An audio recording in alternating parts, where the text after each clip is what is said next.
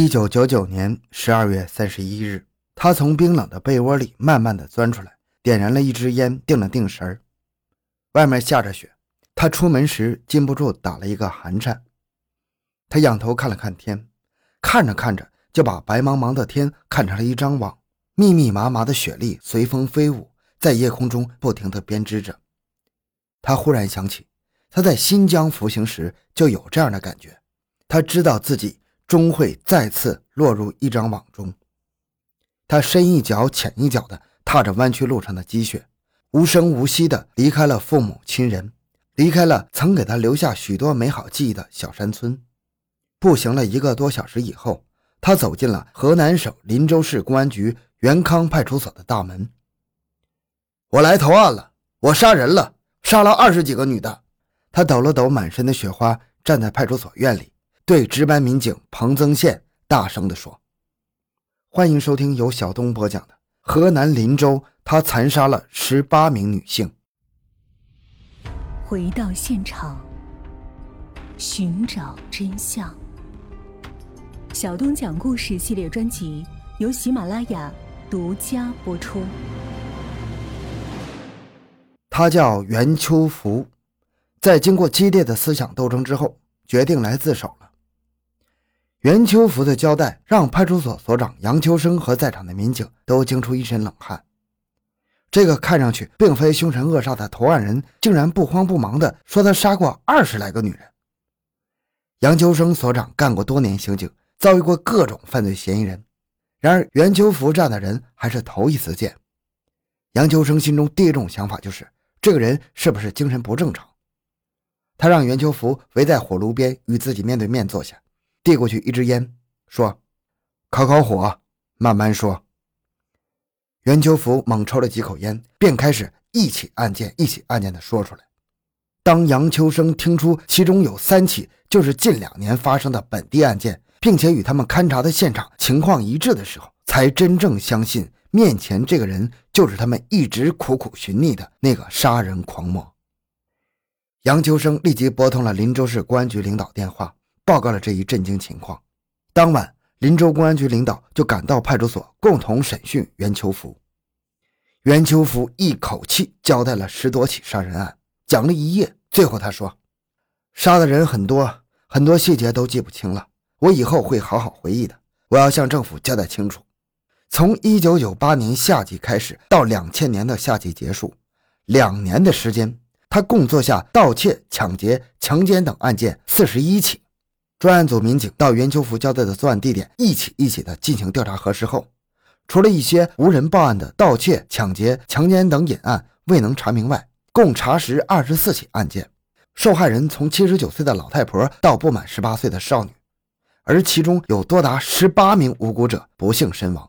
如果是在高墙之外，一般人很难将这面孔与一个穷凶极恶的杀人狂联系起来。说实在的，袁秋福的表情平淡无奇，说话的声音也像一池平静的水，不像是杀人不眨眼的凶手。在林州市公安局看守所的审讯室内，袁秋福向记者要了一支烟，按照记者的要求，他从自己的童年开始谈起。和许多农村孩子一样，1964年11月17日。出生在地处豫北太行山区的林州市元康镇三宗庙村西岗自然村的袁秋福，也曾有过无忧无虑的童年。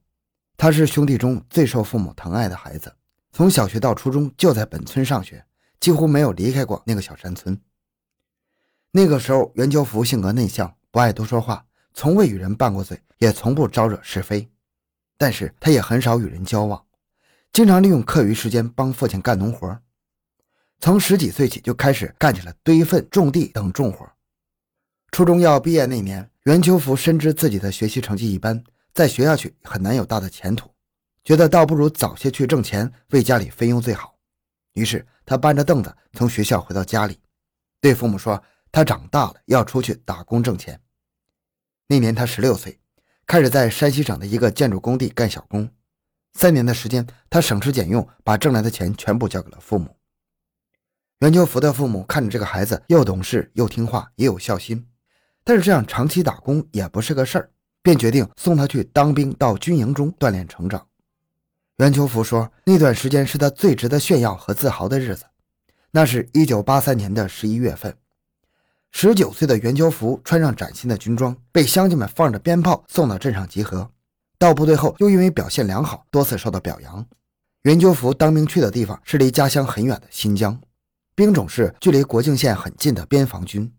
新兵训练及恶劣的气候条件虽然很艰苦，但是每当他想到自己是在保家卫国，便会感到十分光荣。袁秋福说：“把他推向罪恶深渊的。”是他偶然看到的一个手抄本，手抄本的名字叫做《少女之心》。尽管那是一本抄写的并不太清楚，而且发了黄的烂纸片，但是袁秋福至今依然能够记起来。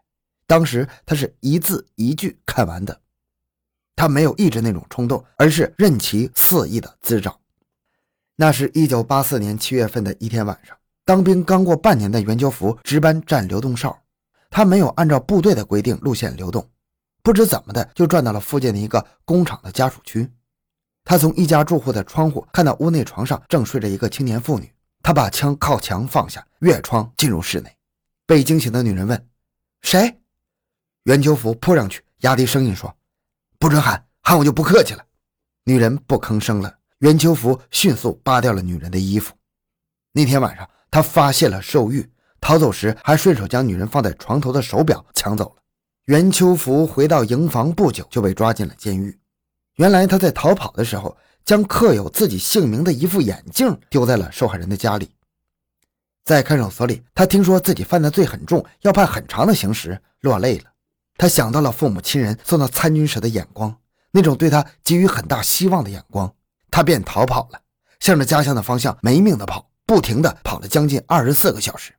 结果，在一个农户家讨水喝的时候，被追捕的队伍抓了回去。北疆军区法院以抢劫、强奸、逃脱罪判处袁秋福有期徒刑二十七年，合并执行二十年，将其押送到地处南疆的塔克拉玛干大沙漠一个劳改农场服刑。一九八六年五月份的一天，袁秋福说，那一天是他除了看手抄本之外的又一次对他人生之路产生影响的一个日子。他说，他那天拉肚子，本应该受到照顾。可是管教干部却认为他是故意逃避劳动，而对其进行处罚。